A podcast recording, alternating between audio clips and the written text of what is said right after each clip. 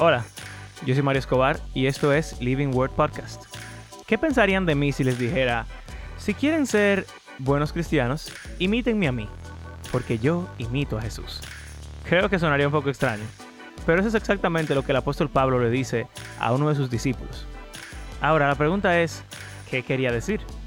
La vida cristiana es como un caminar. Es un caminar siguiendo a Jesús, tratando de ser como Él. Y en ese caminar hay personas que van delante de nosotros y hay personas que van detrás. En este episodio estaremos hablando del discipulado, de cómo se da esa relación entre una persona que está más avanzada en la vida cristiana y cómo esa persona nos puede ayudar a nosotros a acercarnos más y cómo nosotros podemos ayudar a personas que están detrás de nosotros a que avancen un poco más para que así todos lleguemos a la meta que estamos buscando, ser como Jesús. Pero bueno, sin más preámbulos, vamos a hablar acerca del discipulado. Aquí vamos.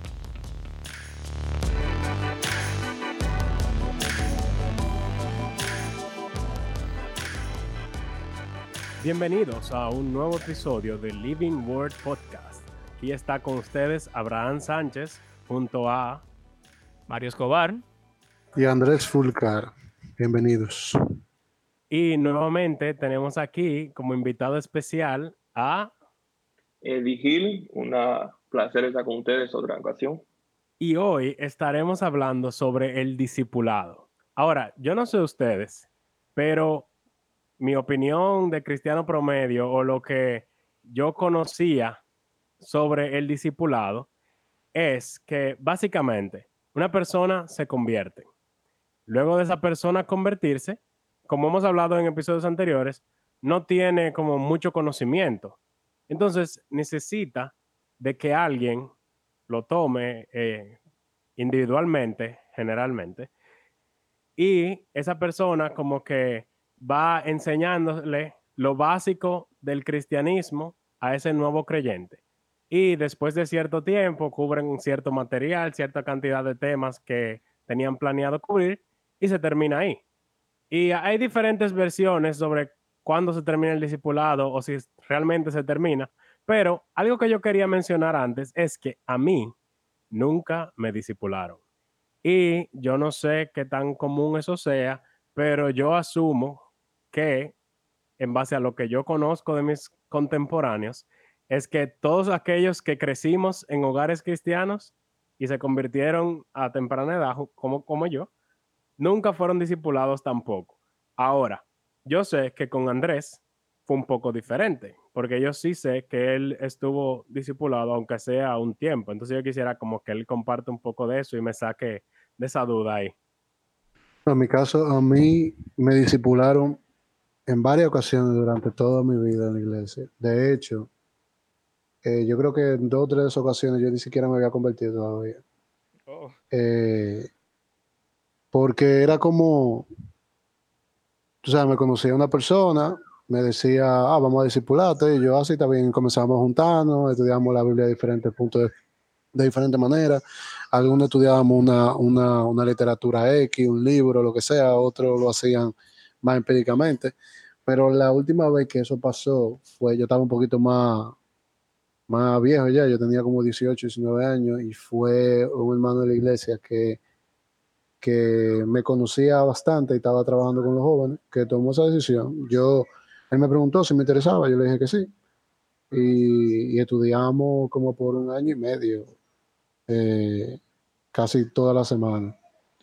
Pero sí, o sea, en mi vida eh, cristiana y en mi vida en la iglesia, el tema del discipulado ha sido algo que ha pasado mucho. Y de hecho, hay algunas, eh, algunas eh, reuniones o conversaciones que, se, que yo he tenido, estudios que he tenido con, con otra persona que pudiera hasta catalogarse de esa manera si lo vemos según lo que pasó anteriormente. Pero de nuevo, yo no soy un experto en el asunto de de discipulado. O sea que puede ser que lo que haya pasado conmigo esté totalmente sacado de.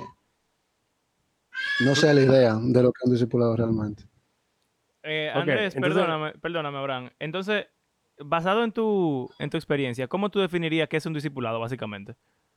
Es que yo no sé, o sea, O sea, cuando tú dices que tú has tenido conversaciones con gente que quizás se consideran discipulados, ¿qué clase de, de reuniones han sido esas? Como, ¿qué, ¿Cómo así? No, es un seguimiento, un seguimiento eh, desde el punto de vista espiritual detallado eh, con una persona con quien eh, a quien yo le tengo cierto respeto y quien me conoce y con quien yo tengo la confianza de hablar temas que no hablaría con otra gente. O sea, eh, respondiendo a lo que tú me has dicho, de, por qué yo alguna de esas otras cosas, de otras reuniones la consideraría como discipulado. Eh, y ha sido así, o sea, gente con la que yo me he podido sentar a hablar de temas de mi, matrimonio y me han dado ayuda, eh, me han dado dirección. Pero lo que te, lo que o sea, lo que te digo, eso es lo que yo no, no sé, como no soy experto en ese tema, no conozco tanto ese tema, no sé. Porque lo que a nosotros nos enseñaron, por lo, o lo que yo entendí de lo que nos enseñaron, eh, que es un término que estoy usando mucho ahora, porque no necesariamente lo que yo entendí es lo que me quisieron enseñar. Eh, el tema de discipulado es un seguimiento desde el punto de vista espiritual por una persona más madura que tú, con quien tú tienes esa, esa rendición de cuenta, ese estudio de la palabra, etcétera, etcétera. Y el punto es que tú repliques eso mismo con una persona o varias personas durante tu vida eh, espiritual. Yo nunca lo he visto como un periodo eh, con fecha de comienzo y de final, sino varios periodos que pueden intercalarse y pueden ser uno más grande que otro, más largo que otro, dependiendo de las circunstancias, de la necesidad. Pero de nuevo, eso es lo que yo he entendido, que es el tema del discipulado. Ok. Mm. ¿Y, y tú, Mario? O sea, me, me pareció interesante sin, em- eh, que Andrés está diciendo como que no tiene un periodo de tiempo definido.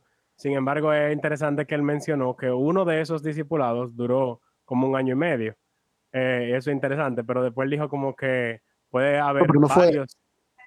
No fue, no fue un asunto establecido, sino que eso fue lo que duró y, y- y realmente lo que ha pasado es que en muchos de esos casos han sido por tema específico o por circunstancias específicas que, digamos, pecados o, o lucha o lo que sea, que cuando hay algún tipo de, de, vamos a decir, de victoria, se como que se agua el tema del reunirse constantemente y, termina eh, pasando el normal, el normal distanciamiento eh, entre esa persona y yo, pero que se convierte en persona con la que, a la que yo puedo acudir eh.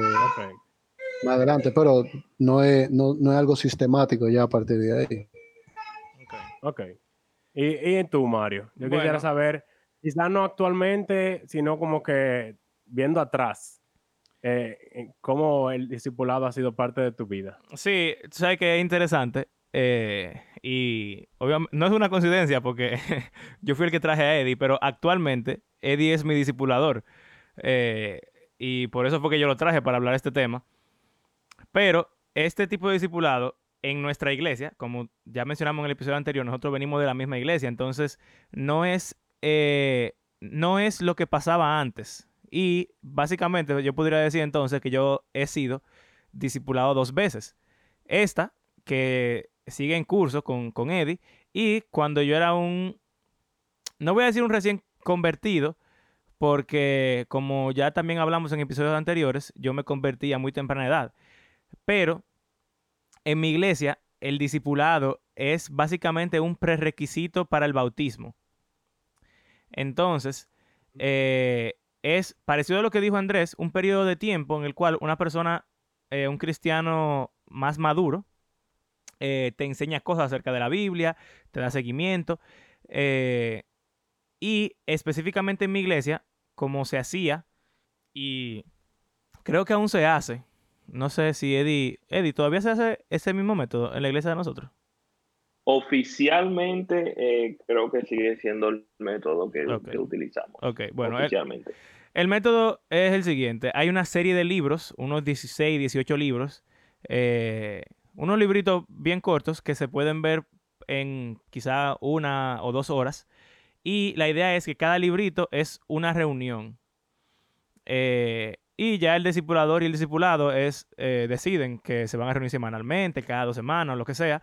Pero la idea es poder ir viendo cada uno de esos eh, libritos, estudiándolos, y eh, en ellos contienen algunas doctrinas fundamentales o, o cosas básicas acerca del cristianismo. Eh, sería como una introducción al cristianismo, un cristianismo 101 más o menos. Entonces tú terminas el curso y ya ahí se cierra ese ciclo de discipulado, entonces ya tú estás considerado como alguien, como un cristiano que sabe eh, qué es su fe, qué es lo que cree, ya se supone que tú estás seguro, después de haber visto todo eso, que tú realmente eres cristiano, y entonces tú tienes la capacidad de, ser bautizado y formar parte oficialmente de la iglesia. Eh, entonces yo fui discipulado eh, por mi abuelo a los nueve años, que fue la edad a la que me bauticé, y eso duró algunos meses, eh, obviamente. No, ¿verdad? Si eran 18 libros, vamos a decir que eran 16 libros, y un, mes tiene cuatro semanas, entonces vamos a decir que yo duré cuatro meses siendo discipulado, cuatro meses y medio, vamos a decir. Eh, una reunión semanal en la que, ¿verdad? Estudiamos ese tema en específico y ya se terminó ahí. Hmm. Y, ok, entonces, ¿qué diferente es eso que tú estás haciendo ahora junto a Eddie? Eh, bueno, yo diría que el enfoque principal de esas, eh, para mí son como una clasecita, básicamente, eh, era, era, más como temas teológicos. y, ¿sabes? Teología básica, porque nada, nada del otro mundo. Obviamente sí hay algunas cosas en cuanto a las doctrinas de la iglesia que se ven reflejadas en, en, en ese material. O sea, tú sabes que si tú vas, por ejemplo, tú que estás yendo a un seminario, eh, quizás te enseñan diferentes tipos de posturas o cosas mucho más profundas. En este caso, yo lo llamaría, es una palabra que Andrés ha mencionado anteriormente, como un eh, adoctrinamiento, más o menos. O sea, solo te enseñan lo que la iglesia cree, lo cual en realidad yo no lo veo mal eh, para un nivel básico porque es bueno tener una base de donde, de donde partir. pero lo que yo estoy haciendo con Eddie ahora mismo es más informal, es más personal. Eh, leemos libros de la Biblia, los estudiamos juntos, pero a veces simplemente eh, hablamos de la vida, eh, él me aconseja, eh, oramos juntos, o sea, es algo mucho más personal y menos académico, diría yo. Ok, okay. o sea que lo primero que tú mencionabas es más o menos como algunas otras denominaciones llaman catequismo. Catecismo. Y catecismo, eso mismo, perdón, es que no estoy acostumbrado a utilizar el término. Y eh, lo de ahora es más como, em, bueno, viviendo la vida de cristiano junto a un cristiano de mayor experiencia. Bueno, algo así, sí.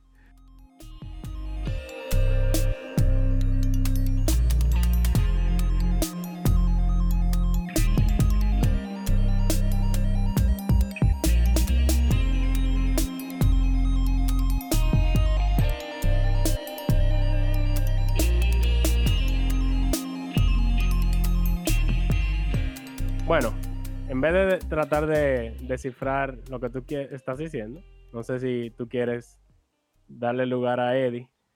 Eh, bueno, sí, en realidad, Eddie, me gustaría que tú, como tú fuiste discipulado en nuestra iglesia, seguro por alguien que no era tu familia, yo no sé realmente, quizás cuéntanos un poco de tu experiencia del discipulado, eh, ¿verdad? El que ya mencionamos, y eh, después sí explícanos, yo te doy permiso de usar ejemplo de, nuestra, de nuestro discipulado, eh, para explicarnos cómo funciona y todo eso.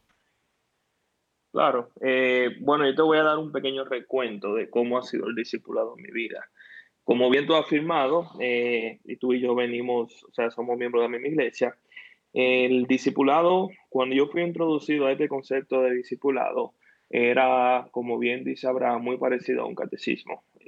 había una serie de libritos, de lecciones donde cada lección estaba enfocada en un tema eh, doctrinal y eh, específicamente en lo básico, vamos a decir, en la leche de un nuevo creyente, la leche espiritual de un nuevo creyente, que a toda, con toda sinceridad y haciendo, eh, siendo honesto, es una forma de discipulado, porque el, discipulado es, es instruir en los mandatos y es incluir en la, en, básicamente en lo que el Señor nos ha mandado y lo que nos ha dejado como legado en su palabra. Eh, pero esa forma, y vamos a hablar un poco más adelante, tiene muchas limitaciones y no abarca en totalidad lo que, lo que debería ser un discipulado. Entonces, eh, nada, eh, por un tiempo de algunos meses yo fui eh, discipulado por otro hermano, era en aquel entonces uno de los diáconos de la iglesia, y me instruyó en mucha de la doctrina básica de la fe. Y yo llegué a atesorar ese tiempo. Yo, mi conocimiento de las escrituras creció durante esa relación de discipulado y en, o sea, había cierto beneficio. La diferencia mía era que yo ya había sido bautizado en otra iglesia donde yo me convertí antes de llegar a la iglesia donde nosotros estábamos. Así que el discipulado no fue tanto un requisito para el bautismo, pero sí fue un requisito para yo poder participar de la Santa Cena. O sea que de una forma u otra eh, se convirtió en un requisito para yo poder cumplir eh, una de las ordenanzas, que es el bautismo y la Santa Cena. Eh, cuando terminó eso, entonces ya terminó nuestro discipulado y yo entendí que ya yo había sido discipulado, por ende tengo que ahora emprender en mi vida cristiana. Y el concepto del discipulado o ese concepto de discipulado permaneció en mí por muchos, muchos años hasta que yo tuve la oportunidad de estudiar en un instituto bíblico. Después de haber terminado el bachillerato, el Señor me abrió la puerta para ir a un instituto bíblico en, Estados Unidos y allá en el instituto bíblico ellos tenían otro concepto del discipulado.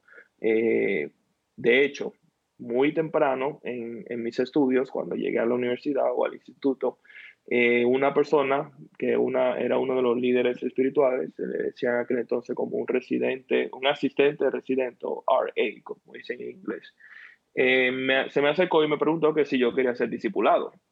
Y me, me, chocó mucho la pregunta porque yo le dije, o sea, mi respuesta fue, a toda sinceridad, no, gracias, ya yo me disipulé porque yo entendía que ya yo había cumplido el curso de discipulado y que no, no había más necesidad.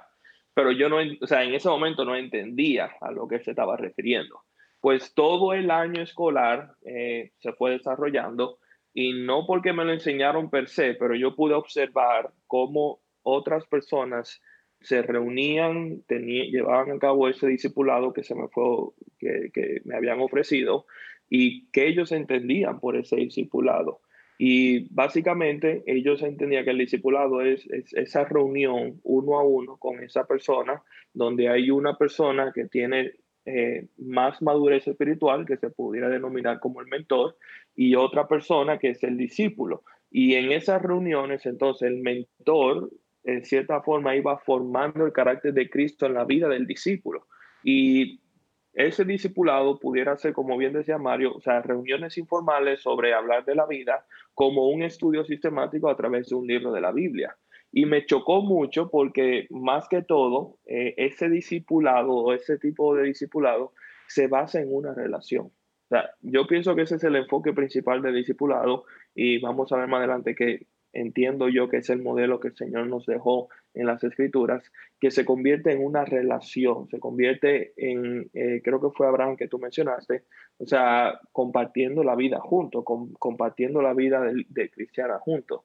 Y durante todo ese año, pues yo pude observar ese modelo y ya el segundo año en mis estudios, cuando me hicieron otra vez la pregunta si yo quería ser discipulado, pues yo dije, sí, claro, amén. Y en ese momento entonces fui, fui discipulado. Ahí fue cuando el Señor comenzó a cambiar mi, el entorno de, de, lo que es el discipulado y, lo que, y, qué papel juega en la, en la, vida del cristiano. Pero no fue del todo, eh, o sea, hubo un cambio en mí donde el discipulado pasó de ser una actividad más de la vida del cristiano a ser la actividad del cristiano y me voy a, explicar un poco a lo que refiero.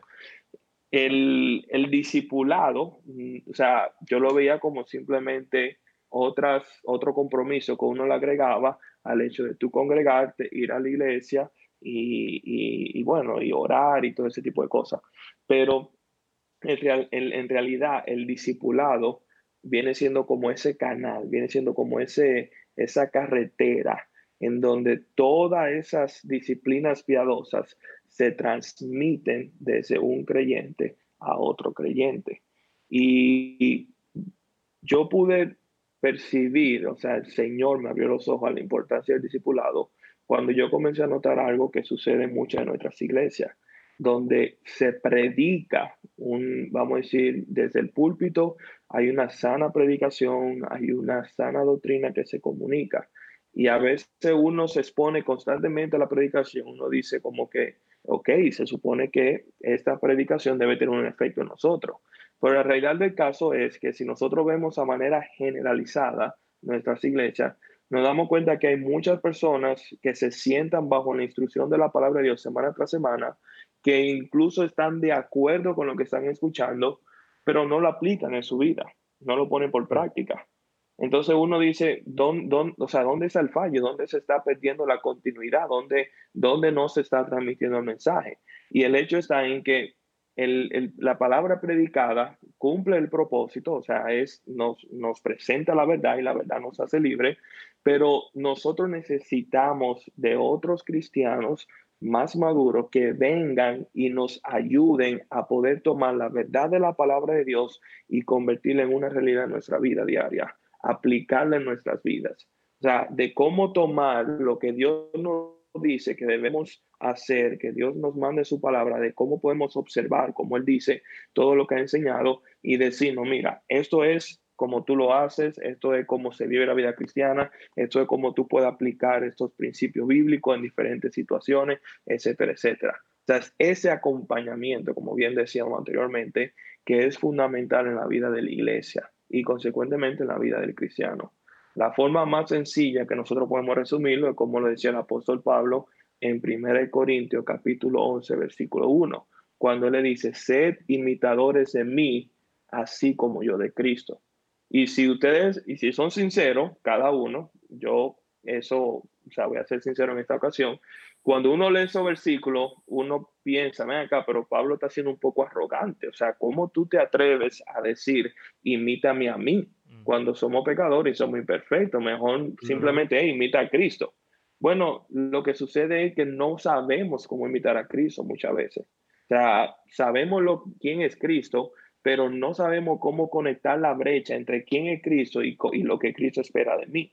Y lo que Pablo está diciendo es, lo que, exacto, y lo que Pablo está diciendo es, yo estoy de camino a Cristo, o sea, tú y yo vamos en la misma dirección, yo voy un poco más adelante que ti, que tú, por ende, cáeme atrás, sígueme y juntos vamos a llegar a Cristo.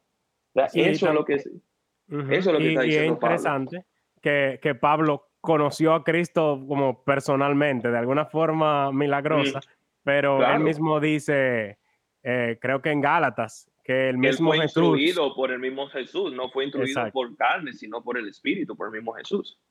¿Sabe que Me gusta mucho esa, esa idea, Eddie, de que de la imitación. Porque realmente la vida cristiana es un caminar eh, bien complicado. Y como hemos hablado en estos últimos episodios, hemos hablado de que tú tomas una decisión primero eh, en, en qué te motiva a ser cristiano. Pero en el anterior, que tú estabas con nosotros, hablamos de cómo ese caminar y esa motivación que, que día tras día te sigue llevando como adelante. Pero sería sumamente difícil seguir al Señor si no tuviéramos una comunidad de personas que junto a nosotros estén caminando en la misma dirección. Y yo creo que la forma en la que Pablo respondería a eso, eh, creo que es él que lo dice en, en otra de sus cartas. Dice que no es que él lo alcanzó ya, sino que él sigue caminando. O sea, el mismo Pablo estaba consciente de que no era como que ya estaba en la meta, estaba como que diciendo desde atrás, ven, ya yo estoy, eh, o bueno, desde adelante, yo llegué ya, ven, ven para acá. Sino que ese paso a paso, eh, y es un compartir la vida.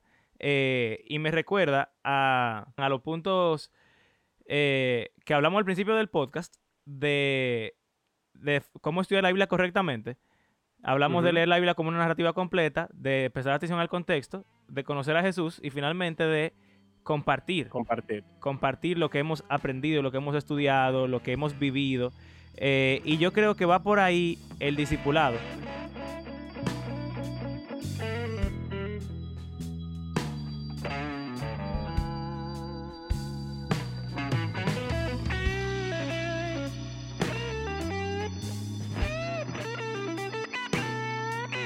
Y Eddie, yo quisiera como que tú siguieras compartiendo con nosotros en el contexto de que tú, tú mencionaste que no es que el discipulado es una actividad adicional que se agrega a la vida del cristiano, sino que el discipulado es la vida del cristiano. Y eso me hizo pensar en, lo que, en cómo cierra el Evangelio de Mateo eh, con la gran comisión. Lo que Jesús le dice a los discípulos es, vayan, hagan discípulos. Él no le dice vayan a la iglesia, él no le dice eh, hagan estudio bíblico. Evangelicen. O, o sea, no, no, él le dice vayan, hagan discípulos. Entonces, cuando tú dices el discipulado es la vida del creyente y basado en, en, ese pasaje y en eh, quizás otra cosa que tú puedas tener en tu mente, ¿cómo se ve la vida del creyente siendo una vida, una vida de discipulado? Claro que sí.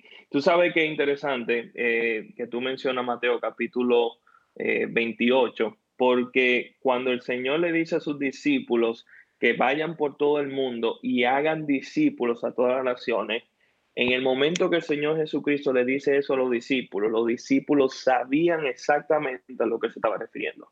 ¿Y tú sabes por qué? Porque ellos habían sido discípulos del Señor Jesucristo. O sea, cuando nosotros eh, cuando nosotros vemos el discipulado, no estamos presentando una, un, plan nuevo, no estamos presentando una nueva estrategia que ha sido probada en tal instituto, o sea, no estamos aquí trayendo eh, filosofía humana, sino que simplemente estamos tratando de replicar, de imitar el ejemplo que vimos en el Maestro, en Cristo Jesús.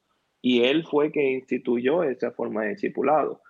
Mira, eh, algo interesante es lo que nosotros vemos en Marco capítulo 3, versículo 13 al 15, y es que temprano en el ministerio del Señor Jesucristo, él se propuso haber elegido a los doce, pero fíjate cómo eh, Marco registra ese acontecimiento. Dice, después subió al monte y llamó así a los que él quiso y vinieron a él. Es, es importante recalcar que él llamó a sí mismo de una multitud, porque en ese momento ya había una multitud de personas que le estaban siguiendo, o sea, él ya tenía gran influencia sobre una masa de personas, pero dice aquí, y estableció a los doce, Otra, otros evangelios paralelos dicen que él pasó la noche orando antes de tomar esta decisión, pero dice Marco en el versículo 14, y estableció a doce para que estuviese con él y para enviarlos a predicar y que, y que, y que tuviesen autoridad para sanar enfermos y para echar fuera demonios. Aquí el Señor constituyó a los doce discípulos y el propósito del Señor sacar a doce hombres de la multitud era principalmente para que estuvieran con Él, para que vivieran con el Señor Jesucristo, que aprendiesen no solamente de la enseñanza que Él le iba a impartir, pero también que aprendiesen de la manera como el Señor vivía esas enseñanzas, que aprendiesen de su propio ejemplo. Y cuando ellos aprendían del Señor Jesucristo, vivían con Él, entonces conjuntamente los enviaba y los enviaba a predicar y a sanar enfermos y a, echar fuera demonios. Esa puede ser la parte ya de, de servicio. Pero todo eso nace de una relación que tenía el Señor Jesucristo como mentor, como maestro, con sus discípulos. Y como bien habíamos mencionado, cuando lleguemos a Mateo, esa es la gran comisión que el Señor le da.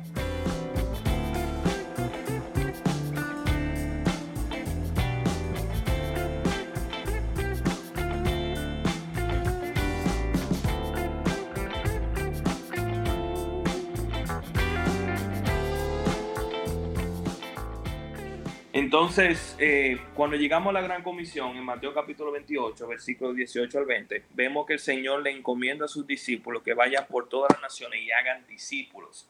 Eh, es interesante porque no le manda a llenar los estadios y predicar el Evangelio.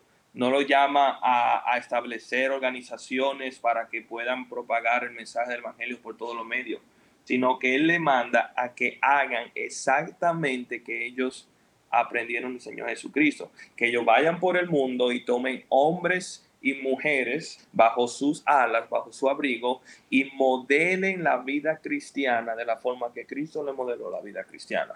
Esto no quiere decir que no necesitamos predicar el Evangelio. El Evangelio se predica. Es necesario eh, eh, eh, pararse en donde haya personas y tirar las redes como quien dice, a las personas eh, para que escuchen el mensaje de buena nueva y puedan responder al, Evangelio de Cristo Jesús. Pero el propósito de la Gran Comisión no es quedarse con la presentación del Evangelio.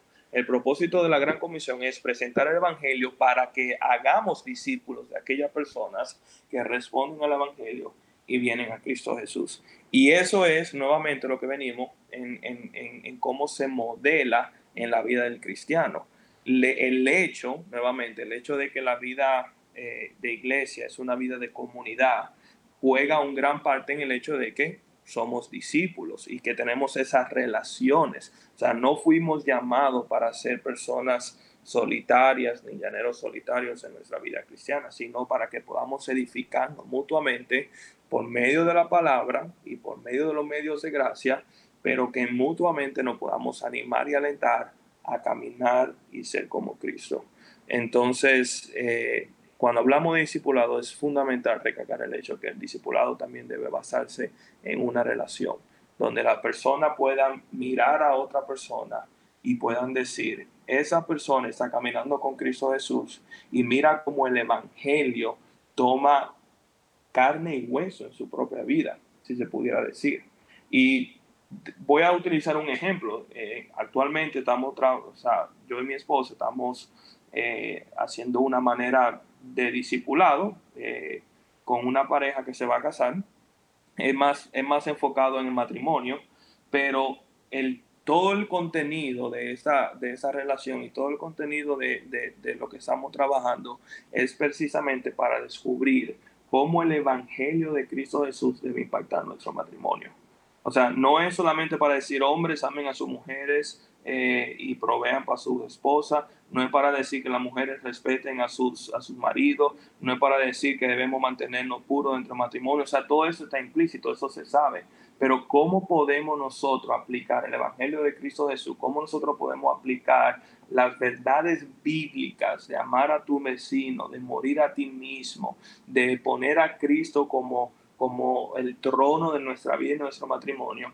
¿Y qué efectos va a tener eso en nuestro matrimonio? Y la única forma de hacerlo, pues, es viendo las escrituras, pero también viendo otras parejas, viendo otros matrimonios que han sido transformados por esas verdades del Evangelio. Interesante. O sea, el, el discipulado no es solamente teoría, sino también modelar. Y por eso eso de compartir la vida junto a otros es sumamente interesante.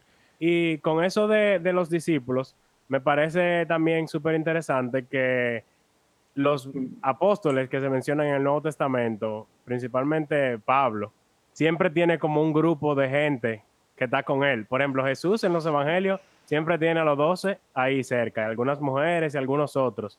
Incluso en Lucas se mencionan unos 70 que también él envió, o sea que me imagino que su eh, discipulado no se limitó a esos doce, sino que él también de cierto modo trabajaba con otros. Pero por ejemplo, Pablo con Timoteo, Tito, em, Pedro con Marcos. y, me surge la pregunta, en, estos tiempos en los cuales vivimos, me pregunto si por el, el individualismo de nuestra sociedad en general, eh, de nuestra cultura, como que ese sentimiento de que tienen muchos creyentes, de que no siquiera ven la necesidad de ir y congregarse asistir a una iglesia, bueno, yo puedo oír los sermones por internet, como que eh, no le dan ese valor a, la familia de la fe, eh, de ir y congregarse y pasar tiempo con otros. Y yo me pregunto si tiene que ver con eso, de nuestra cultura de discipulado, que en cierto modo hay que cambiarla o, arreglar en caso de que haya algún, alguna situación y quizá eso tenga que ver con ese, esa actitud que tienen algunos creyentes. Tú sabes también que tiene que ver con eso, el hecho de que nuestro acercamiento a la iglesia y a todo lo que compete la vida de iglesia es muy similar a, la actitud que nosotros tenemos cuando vamos a una tienda. O sea, ese, es esa filosofía consumista, nosotros vamos a una tienda a consumir un producto. Si el producto me gusta, yo lo compro. Si no me gusta, yo lo descarto y busco en otro sitio. Entonces, muchas veces creyentes van a la iglesia pensando en sentarse y entretenerme con la predicación. Obviamente eso se refleja en no querer congregarse en estos momentos y no atesorar querer congregarse. Ahora, ¿cómo eso está eh, eh, vinculado al discipulado? El discipulado no es una tarea, no es una, una obra que debe hacer solamente los líderes de la iglesia. el discipulado debe ser un estilo de vida en el cual toda la iglesia se involucra. Y cuando toda la, iglesia se involucra, y fíjate cómo se involucra, porque no quiere decir que todos sean maestros. O sea, quiere decir que conjuntamente algunos están siendo discipulados, otros están discipulando. Y en el caso, como bien decía Mario, o sea, nosotros tenemos una relación de, de discipulado, donde se pudiera decir que yo soy el mentor de Mario, pero yo tengo un mentor mío. Yo tengo una persona eh, más madura que yo, eh, que constantemente está invirtiendo en mi vida, que me está desafiando, que me está haciendo las preguntas difíciles y que está velando de que Cristo se ha formado en mí. Entonces, cuando la iglesia como tal responde a ese llamado y asume la responsabilidad de discipular dentro de la iglesia, pues entonces eso crea también una rendición de cuenta, eso crea una atmósfera de vida de iglesia, que es lo que nosotros vemos en Hechos. Cuando dice Pablo que la iglesia, eh, perdón, dice Lucas en Hechos, que la iglesia primitiva tenía todo en común y compartían el pan y eran de un mismo espíritu y era un mismo sentir, porque ya tenían esa vida de iglesia. Eh, y como no la tenemos ahora, sino que se enfoca mucho en programa y estructura, pues es mucho más fácil uno desligarse de las iglesias en ese sentido. Tú sabes que algo que me parece también que tiene mucho que ver es la forma en la que consideramos que debe funcionar ese, ese proceso. Eh, y por ejemplo, Eddie mencionó eso de que él está discipulando junto a su esposa a una pareja que va a casarse pronto. Eh, y algo que yo creo que no consideramos generalmente es la afinidad que tenemos con la persona a la cual vamos a discipular. O sea, yo creo que muchas veces cuando pensamos en el discipulado, o por lo menos en mi experiencia, es como que, mira, esta persona discipula. Tú necesitas ser discipulado, así que ve para allá y él te va a discipular. Y es bien como industrializado el proceso más que lo que yo entiendo que debería ser algo de algo mucho más natural y orgánico.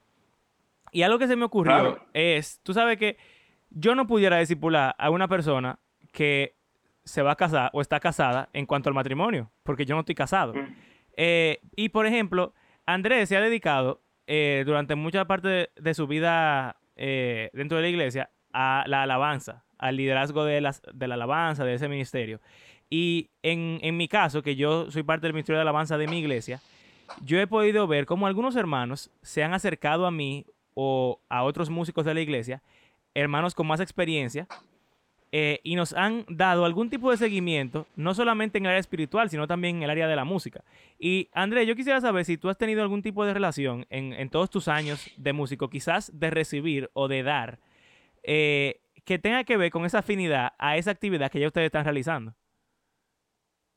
Bueno, de hecho, parte de lo que era eh, mi, o de lo que es, lo que yo considero que me llamado y lo que era lo que yo hacía cuando estaba a tiempo completo, era eso. O sea, yo recuerdo que hay de los muchachos que están en el grupo de oración, estaban en ese momento, por lo menos dos o tres de ellos, su, eh, su, vamos a decir, su agenda cierto día de la semana era salir del trabajo y coger para la oficina. Como yo me iba a la oficina eso a las 7, 8 de la noche. Y nos sentábamos a hablar, simplemente a hablar de su día, cómo relacionaron a diferentes cosas. Incluso muchos de ellos me llevaban a veces los playlists, que era algo que yo le hacía mucho énfasis a los muchachos del grupo de oración, Abraham lo sabe, que estaban escuchando y, eh, durante su día, eh, qué tipo de música. Porque aunque yo oigo todo, eh, desde el punto de vista de que yo me siento estudiar todo lo que oigo, yo no consumo música desde el punto de vista de entretenimiento.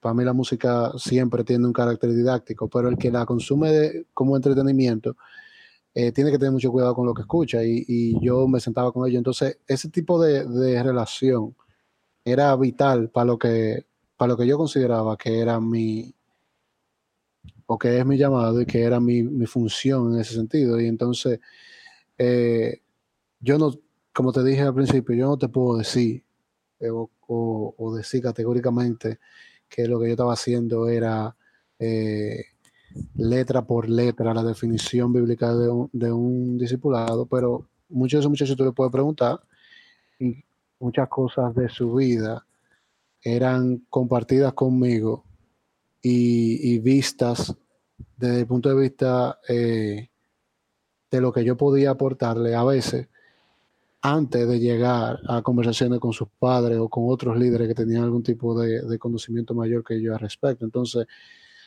por eso todo lo que ustedes han dicho, de, modelar una vida y de, que sea algo de,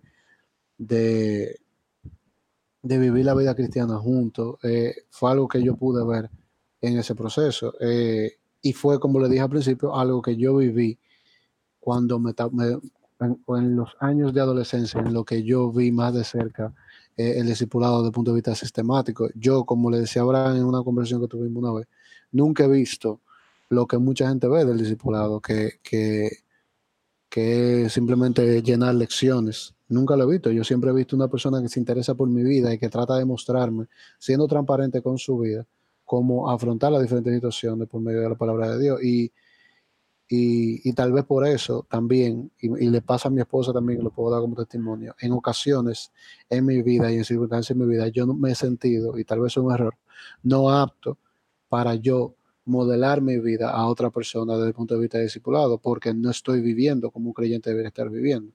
Entonces, eh, pero la pregunta fue con el tema de, de, grupo de adoración, el, el tener como afinidad o como, como asunto en común, el estar sirviendo en un ministerio X juntos, puede ayudar a que la relación sea más eh, genuina. Eh, pero algo que yo voy a decir ahorita, algo muy importante en el tema de discipulado y que yo creo que es vital, es la sinceridad con la que la persona que está siendo discipulada y el que está discipulando traten el tema. Eh, y eso te lo puedo dar como ejemplo en lo que yo viví hubo momentos donde yo no estaba siendo completamente sincero. Eh, luego se notó, pero hubo momentos donde las personas no estaban siendo sinceras y luego también se notó. Entonces, necesita haber ese, ese tal vez ingrediente dentro de lo que es el discipulado para que el asunto funcione realmente. Eh, es lo que yo considero. Exacto, sí. Eh, ¿Sabes que Yo creo que muchas veces, por el mismo hecho de que eh, no sé, quizá nuestra forma de ver la, teología o la Biblia a veces es muy sistematizada. Y yo nunca, antes de tener conversaciones como esta con Eddie, eh, nunca había pensado que quizá eso que tú como, como músico estabas haciendo con otros músicos, o por ejemplo lo que Abraham y yo hacemos en el colegio como profesor con nuestros estudiantes, eh, o cualquier, cualquier otro tipo de interacción entre dos cristianos en la cual haya, como tú dices, sinceridad, haya el deseo de crecer juntos, eh, yo creo que, Edith, eh, no sé si, qué tú creas al respecto, yo creo que eso se pudiera considerar una especie de discipulado ya, cuando dos personas tienen una relación en la cual de alguna forma u otra están creciendo. Eh, yo pudiera decirte que sí y no. Eh, sí, en el sentido de que la misma Biblia lo dice, cuando eh, el hierro se, se, ¿cómo que dice el versículo en español? hierro, con hierro, hierro se aguza. Hierro se aguza con La Biblia dice, y iron sharpen iron, y como yo no sé. Hierro con hierro se aguza, es lo que dice la escritura. O sea que, y, y, nuevamente, volviendo a lo que es la vida de comunidad en la iglesia, eso es parte. O sea, el hecho de que el, vivamos juntos eh, o compartamos vida, mejor dicho, y esa vida se eh, esté bajo la sombrilla del Espíritu Santo y del ministerio de la palabra, nos va a obligar a tener que alentarnos mutuamente. Y eso pudiera ser una forma de, de discipulado, pero el discipulado bíblico que vemos en los evangelios en el Señor Jesucristo, yo pienso que es más intencional. Eh, el mismo Señor Jesucristo fue intencional cuando eligió a los doce, porque como habíamos mencionado, Él oró acerca de los doce y ya Él sabía quién Él iba a elegir. Y cuando eligió a cada uno de los doce tenía un propósito en mente. O sea que aunque compartir vida con unas personas pudiera traer beneficio, eh, yo entiendo que la relación de discipulado es aquella donde el que está siendo discipulado sabe que está siendo discipulado y el que disipula sabe que está disipulando. O sea, ya hay un mutuo entendimiento. Y agregarle a eso que hay una meta clara, porque el discipulado tiene una meta y una meta principal, y es que crezcamos a la imagen de Cristo Jesús. Eh, más se refleja en el discípulo porque es la persona que más a recibir, pero como bien dice Pablo, el discipulador o el mentor se incluye en ese proceso de crecimiento. Pero la meta, o sea, si yo soy intencional en mi meta de reunirme contigo con el propósito de formar a Cristo Jesús en tu vida, yo diría que sí, ahí está formándose un discipulado que fue lo que pasó con el Señor Jesucristo. O sea, el Señor Jesucristo no le dijo a sus discípulos, vengan a vivir conmigo y vamos a ver qué pasa. O sea, él vino, los llamó a sus discípulos, eh, ellos tuvieron interacciones que fueron informales, es decir, mientras pasaban, a veces sucedían cosas y el Señor aprovechaba ese momento y le enseñaba algo. Pero también hubo una progresión, o sea, primero ellos enseñaban, ellos aprendían, después poco a poco comenzó a darle responsabilidades y a darle más participación. Después el discipulado fue cada vez más íntimo cuando nosotros llegamos al Evangelio de Juan en el aposento alto, vemos una conversación intensa y extremadamente íntima entre Jesús y sus discípulos. Y todo el discipulado culmina en el Señor encomendando a sus discípulos para que vayan y hagan lo mismo. O sea que cuando tú ves esa panorámica de los evangelios, tú ves una progresión en la relación de discipulado, de manera que, eso es algo también importante, toda relación de discipulado debe, con, debe llegar a un punto donde el que está siendo discipulado se convierte en un discipulador. Es decir, el estudiante tiene que convertirse en un maestro. No necesariamente del que lo disipula, pero de seguro de alguien que venga detrás de él, para que también él manifieste ese, ese, esa relación de la cual fue partícipe. Okay. Una pregunta. Entonces, eh, eso me gustó mucho, eso de que el, el discípulo se vuelve un discipulador. Ahora, el discípulo no se gradúa per se, o sea, como que no necesariamente deja de ser discípulo de quien lo discipuló, sino que simplemente ya él llegó, vamos a decir, a un, a un nivel, por decirle así, eh, en el cual él puede tomar a otro que está, vamos a, hablando como en niveles, que está a un nivel menor que él y disipularlo a él también. Entonces, si lo ponemos así, ¿desde dónde hasta dónde podemos tener esa, vamos a decir, esa cadena de discipulador y discípulo? Iría como desde los pastores hasta los nuevos creyentes, o sea. Claro que sí. Desde, la idea, por eso es que, por eso que toda la iglesia tiene que participar en el discipulado, por eso que toda la iglesia tiene que entender que fueron llamados a discipular, porque debe tomar lugar desde la cabeza de la iglesia, de los pastores, hacia los líderes, ancianos, hacia la congregación, hacia los nuevos creyentes. O sea, un ejemplo que nosotros vemos en la escritura es el mismo apóstol eh, eh, perdón, el apóstol Pablo cuando le escribe a Timoteo en 2 Timoteo capítulo 2 versículo 2 le dice lo siguiente, lo que has oído de mí, ¿quién es ese? Pablo está hablando. Lo que has oído de mí ante muchos testigos, ¿a quién está hablando? Timoteo. Ahí ya vemos una relación de discípulo y discipulador. Le está diciendo a Timoteo, lo que tú aprendiste de mí, esto encarga a hombres fieles. Ya vemos una tercera generación de discípulos porque es aquello que van a ser entrenados y, discipulado por Timoteo. Y dice, esto encarga a hombres fieles que sean idóneos para enseñar también a otros. Y aquí se nos presenta otra cuarta generación de discípulos. Y ese discípulo que va a nacer o que va a ser discipulado por el discípulo que está discipulando Timoteo, que a la vez es discípulo de Pablo. Y si quisiéramos agregarle otro eslabón, pudiéramos decir que Pablo al final era discípulo de Cristo Jesús. O sea que hay esa continuidad y hay ese, esa, vamos a decir, esa eh, eh, eh, esa relación donde desde la cabeza hasta los pies están involucrados en discipular, están involucrados en modelar a Cristo el uno hacia el otro, como bien nosotros vemos en ese ejemplo. Qué interesante. O sea, como que recapitulándolo, teníamos que Cristo disipula a Pablo, Pablo disipula, por ejemplo, a Timoteo y Tito, Timoteo y Tito se encargaban de discipular a aquellos que iban a ser ancianos también. Y entonces esos ancianos discipulaban otros. Tenemos como una cadena completa. Y así se va como renovando. Y, no solamente se va renovando, pero se va multiplicando. Porque una de las, de las claves fundamentales del, del, del discipulado es que tiene un factor de multiplicación. Porque así nosotros estamos viendo en este ejemplo de manera lineal pero involucra a otro factor. Es decir, en vez de, bueno, conocemos a Pablo, Pablo discipuló a Tito y a Timoteo. Si Tito hubiera tomado dos hombres, como lo hizo Pablo con Tito y Timoteo, ya estamos viendo que de, de Pablo, o sea, yo no soy muy bueno en matemáticas, pero vamos a decir, tú tienes a Pablo, una persona, Tito y Timoteo son tres, pero cada uno de ellos toma dos personas, ya estamos viendo una relación de siete personas ya discipulado. Imagínate que entonces esa persona, que eran los ancianos de las iglesias, que fueron constituidos por Timoteo, por Tito y por Timoteo, también tomasen dos personas más, entonces nosotros vemos cómo el discipulado llega a impactar a un mayor número de personas. Y por eso que vuelvo otra vez a lo que decíamos al principio, de donde se rompe, donde hay una brecha entre lo que se predica en nuestro púlpito y lo que se vive en la iglesia. ¿Por qué? Porque todo el trabajo se lo estamos dejando a unas pocas personas que lo hagan en la iglesia y hay un sinnúmero de personas que solamente van como espectadores.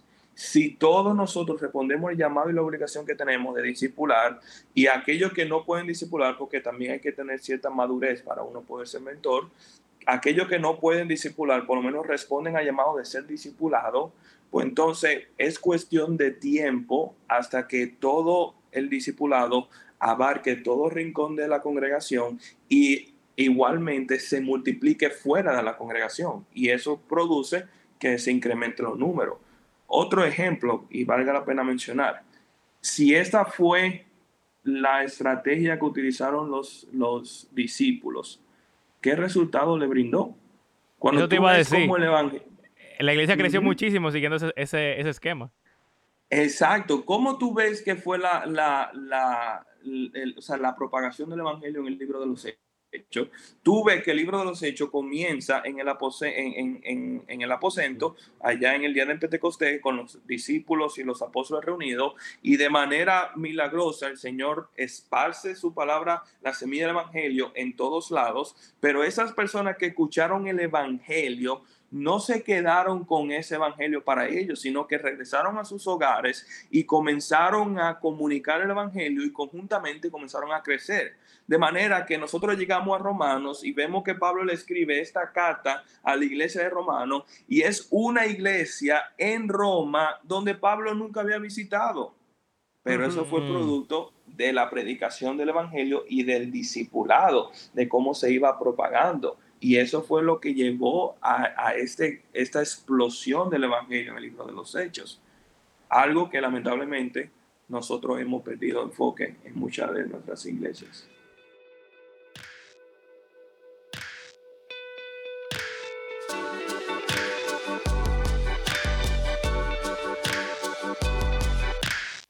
Gracias por acompañarnos en este episodio. Estamos pensando cerrar aquí la primera temporada de nuestro podcast. Eso no significa que la semana que viene no vamos a lanzar otro episodio. Pero queremos darle un poco de cohesión a los temas que hemos estado tratando. Si han seguido la progresión de los episodios hasta aquí, se han dado cuenta que nos hemos enfocado mucho en la Biblia, en qué es la Biblia, en para qué sirve, en por qué la leemos, en cómo leerla bien.